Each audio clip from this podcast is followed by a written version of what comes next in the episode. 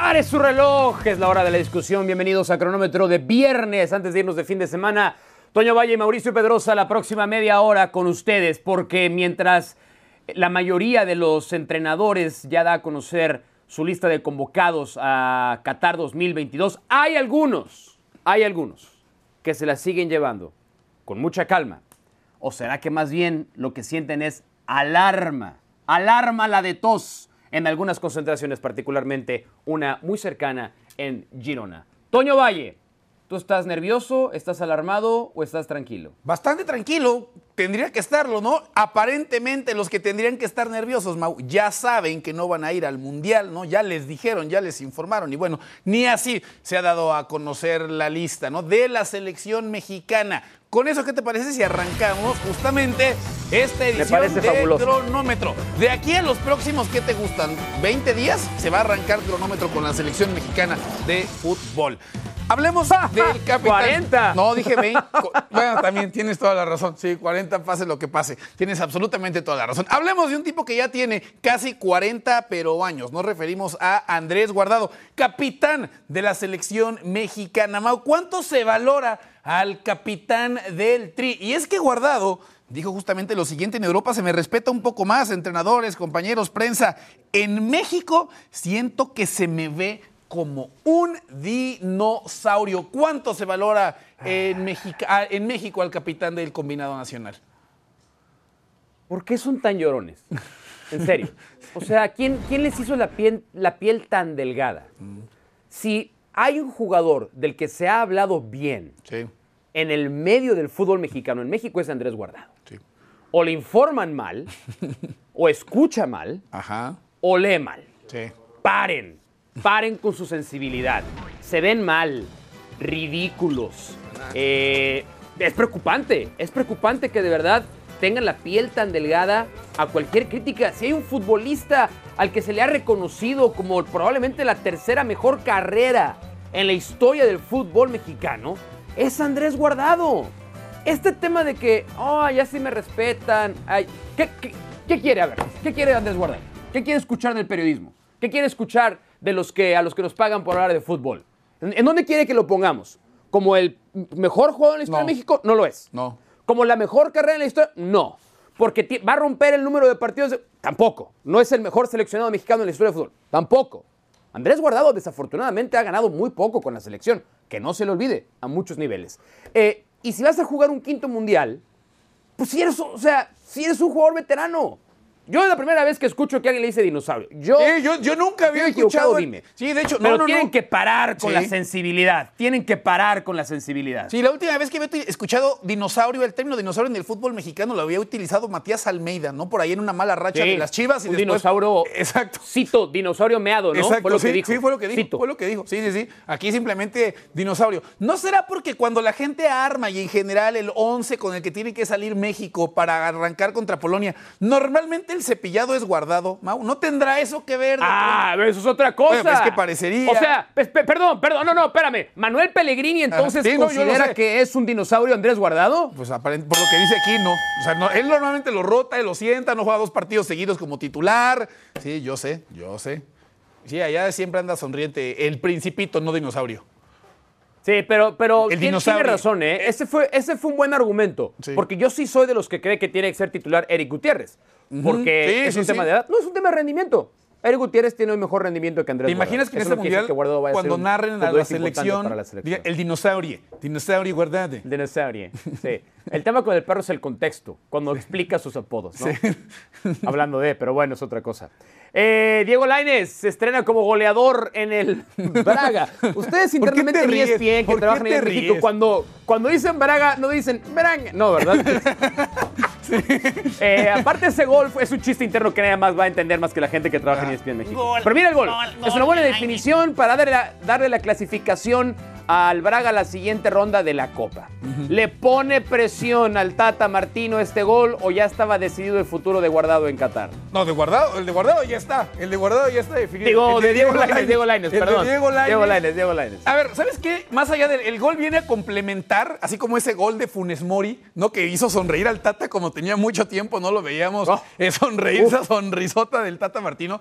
Pero además del gol, la Terrible actuación del Piojo Alvarado contra Irak. ¿eh? Que no le ayuda además el Tata desde que le pone un lateral por derecha, que no es lateral por derecha, que no le iba a pasar a ayudar en lo más mínimo. Pero combinado el gol de Laines con ese partido del Piojo, me parece, me parece que, que están encaminando las cosas para que, para que el del Braga finalmente vaya a la Copa del Mundo. ¿eh? Yo honestamente he recibido señales encontradas en el caso de Diego Lainez. Mm. He recibido señales completamente encontradas. El- y todas comienzan con el entrenador de México, para Sí, no sí, variar. por supuesto. Dicen los que saben y que están metidos adentro de la selección Sí. que cuando se le pregunta al Tata por Diego Lainez, pues dice lo que más o menos todos pensamos. No hay un futbolista en el proceso del Tata Martino que entrando de cambio haya sido tan determinante como Diego Lainez. No lo hay. No lo van a encontrar. No existe. Eso le debería tener su lugar seguro. Pero por otro lado, parece que las N oportunidades que le da el Piojo Alvarado, pues sí lo deben tener un poco nervioso. Y cuando debería ser una obviedad que va a estar en la selección Diego Lainez, para a lo mejor algún sector de, de- de- de la gente que está cerca de él, no es tanto una obviedad. Yo creo que Lainez va a estar en la lista. Eh, yo creo que el Piojo Alvarado a lo mejor ni siquiera es el sacrificado. No, no sacrificado, pero creo que hay un, hay un escenario en el que estén los dos. Ok. Tanto Alvarado como Diego Lainez, no entiendo para qué. Ajá. Pero yo no creo que haya, no creo que haya añadido presión al Tata Martino ese gol eh, con el Maranga. Sí, a ver, yo.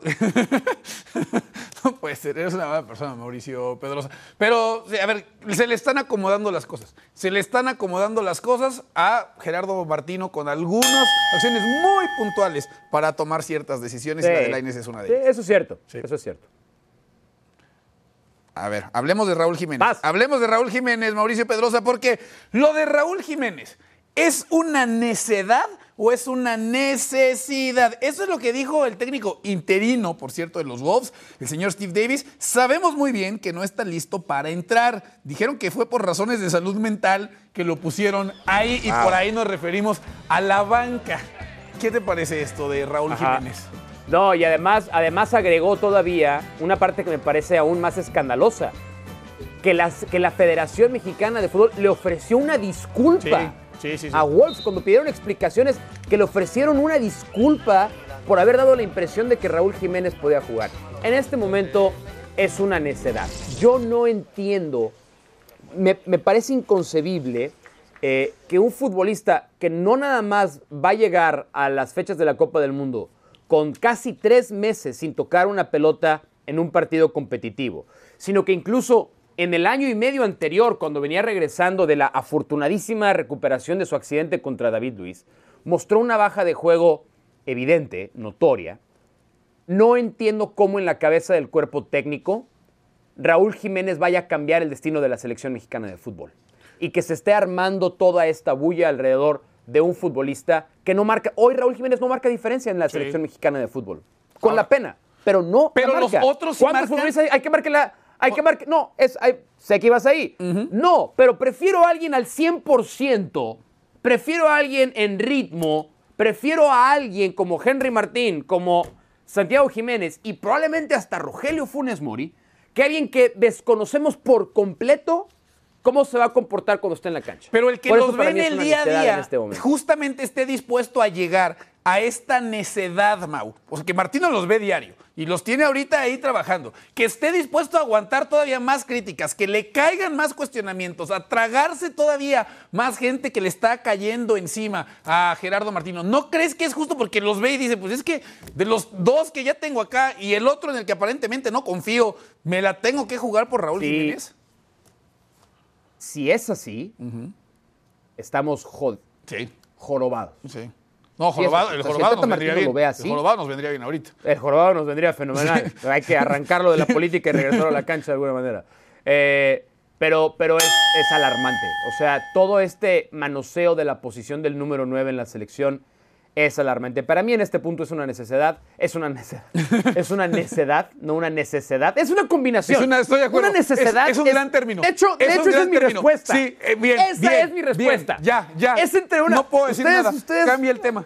Ya, lo dijiste Exactamente. bien. Sí. Es una necesidad, Una lo necesidad. de Raúl Jiménez. Sí. Vámonos al siguiente tema que tiene que ver con el anuncio de la convocatoria de España. Luis Enrique hizo el anuncio de los 26 futbolistas en los que no está Sergio Ramos, en los que ya sabíamos que no iba a estar Rosquillas de Gea, Sí, porque no. tampoco había sido incluido en la lista preliminar, ni, ni Tiago ha sido convocado. Le preguntaron a Luis Enrique si él se considera el entrenador ideal para esta selección. Su respuesta fue deliciosa. Soy el mejor entrenador que hay en la faz de la tierra. No es verdad, pero me lo creo. ¿Quién sabe? A lo mejor puede que sea verdad. Eh, ¿Hasta dónde puede llegar esta España con esta convocatoria, con este técnico? Con una convocatoria demasiado joven, ¿no, Mau? Demasiado joven. 20 de Sí, sí. 26 no han jugado una Copa del Mundo. 20 de 26. Y tiene una fe muy, pero muy grande en elementos jóvenes que además algunos de ellos ni siquiera atraviesan su mejor momento.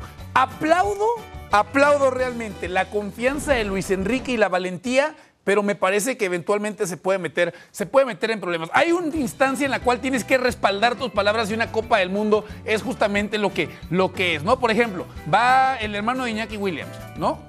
42 Sí, minutos jugados Nico. en selección. Nico Williams, exacto, que ha tenido una buena temporada en el, en el Athletic de Bilbao, tipo que desborda bastante, dos juegos en selección nacional, ¿no? O sea, sí aplaudo que si alguien Pero- anda bien, le des la oportunidad de entrar, pero tanta gente joven, Pero está bien, alguien tenía que hacerlo. En algún momento. Pero tan dramáticamente, Mau. Agotar. Sí, sí, está bien. A ver, es que si no, ¿cuándo? ¿No? Disculpen la falsa promoción después de cronómetro. Era ahora o nunca para la selección española. Y, y- y además tú ves, tú ves la calidad de futbolistas que lleva y tienes que poner en la ecuación los dos elementos: experiencia contra calidad. Ansu Fati, jugadores de Ansu Fati, por ejemplo, calidad. hablando de incógnitas de repente por el tiempo que llevan, es- no siendo tan determinante como se pensó ¿Cuál que es el ser. principal problema de la selección española? El gol. El gol. ¿No? Sí, es el y- principal problema. Elabora, defiende, Sí, el gol. sí. Ansu Fati es un futbolista con mucho gol.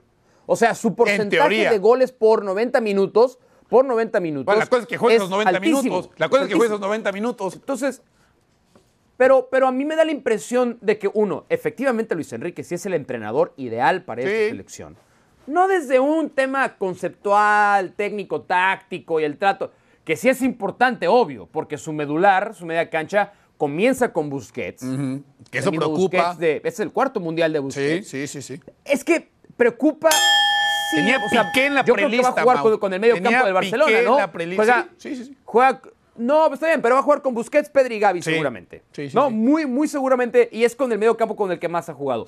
Hay que ver entonces cómo termina conformando el eje de ataque. Si efectivamente Álvaro Morata va a tener que ser el futbolista responsable de hacer los goles. Pero yo en general creo que es una lista.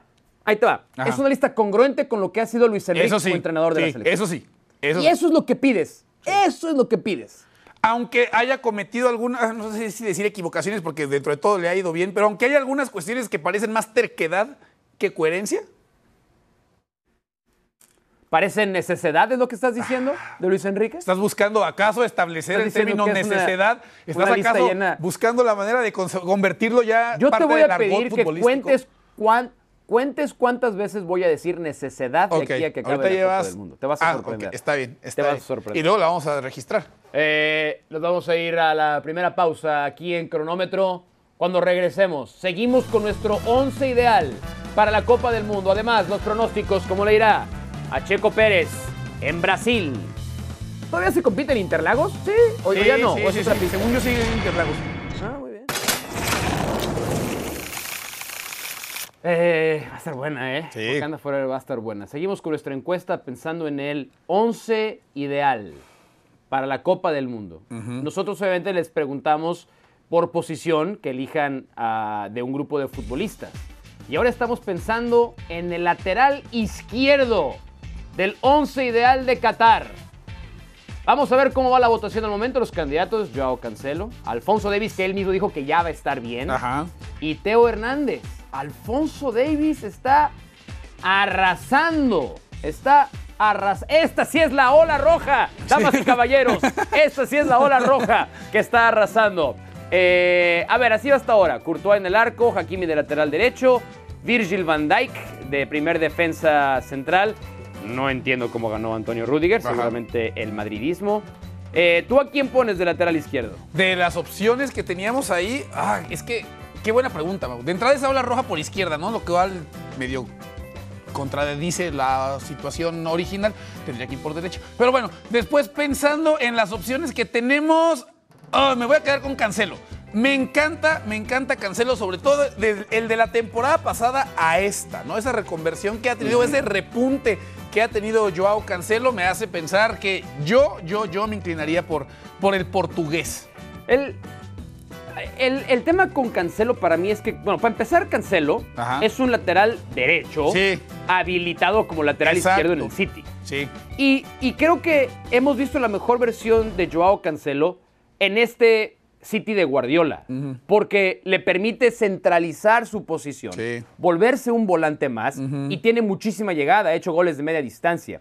Defendiendo es bueno, no es excelente, pero yo por eso me quedo con Alfonso Davis. ¿En En, el, en el 11 ideal que estamos armando, Aunque en Canadá no va a jugar de lateral por izquierda. ida y vuelta. Porque en, Bueno, Canadá va a jugar más adelante. Con Canadá, con Canadá jugado por la, con Canadá jugado como lateral izquierdo, como extremo Ajá, izquierdo, sí, ¿no? O como sí, extremo izquierdo. sí. Juega de todo, Alfonso. Davis.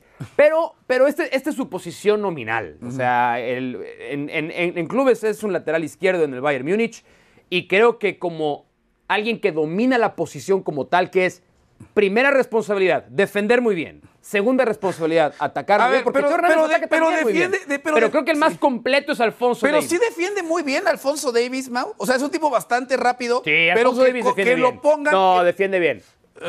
no sé. O sea, contra lo que normalmente ah, enfrenta en Bayern. Sí, o sea, no, O sea, no- no, es Roberto Carlos, No, no, no, pero, no, no. pero defiende muy bien. Defiéndeme. Es más, de, de esas tres opciones, el que Ajá. mejor defiende es Alfonso Davis. Era lo que estaba pensando. De los tres es quien termina defendiendo más. No sé si yo me inclino por Teo Hernández como el que mejor defiende de esos tres. Se me hace que como estás, estás este, ardido de que No, Canadá no, de eh, superó a. México No, en la tabla de clasificación en el octagonal y te duele, te duele elegir a un canadiense. No, jamás, jamás. No sé por quién, por quién me ¿Qué es lo contrario tomando. de cangrejo? ¿Porrista? Sí, supongo que sí. Sí, más o menos va por ahí la cosa. A ver, Checo Pérez. Checo Pérez, Mau, después de subirse al podio en el Gran Premio de la Ciudad de México, ahora va a correr en Brasil. ¿Repite podio en el Gran Premio de Brasil el piloto mexicano? Pues eh, creo que el pronóstico del tiempo sigue siendo lluvioso, lo cual juega a favor de Checo Pérez, que es uno de los mejores pilotos bajo la lluvia en toda la Fórmula 1. Voy a, voy a hacer lo que tú hiciste, Sí. te voy a opinar con la bandera en este caso, entonces voy a decir que sí. Ok. Voy a decir Nomás que sí. sí. No fue, no fue el mejor, no fue la mejor clasificación del viernes. Que no suele tener Checo muy buenas sprint clasificaciones, sábado. Checo, ¿no? O sea, eso no, es, eso no es problema. No, de acuerdo, de acuerdo. Eh, y, y el tiro está para ver si va a poder terminar más arriba que Charles Leclerc. Porque eso es lo que estamos peleando. Esa es la, es la penúltima carrera del campeonato.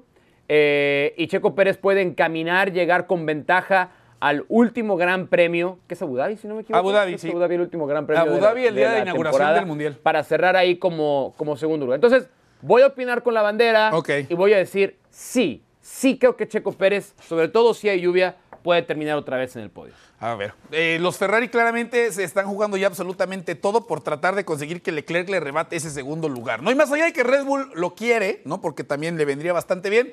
Ya tienen al piloto campeón y ya terminaron también con el campeonato de, de constructores. Además, da la impresión que cuando Ferrari como equipo trata de hacer algo esta temporada, las cosas se terminan cayendo a, a pedazos, ¿no? No necesariamente han sido un equipo, un equipo muy sólido, ¿no? Como arrancó la temporada Ferrari, como lo, lo que hemos podido observar carrera tras carrera.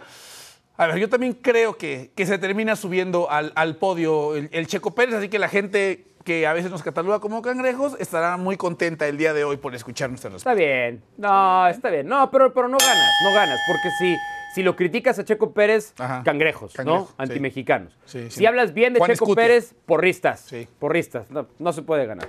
No se puede ganar. Eh, se juega la final de ida de la Liga MX Femenil. Es el mejor enfrentamiento que se podía dar. América va a recibir a los Tigres. América viene de eliminar a Chivas. Se jugaron los dos clásicos. América eliminó a Chivas. Tigres eliminó a Rayadas de Monterrey. Eh, ¿Cómo queda la ida? Estamos hablando además de dos de las tres mejores ofensivas de todo el campeonato. E insisto, en el global sí son realmente los dos mejores equipos del torneo. Sí, y donde además imagino a América saliendo a proponer y no mostrando la actitud que tuvo contra Chivas en el partido de vuelta. No, porque Chivas en algún punto, al minuto 85, estaba a un gol de echar al América que había, estaba especulando, pero feo, con el resultado.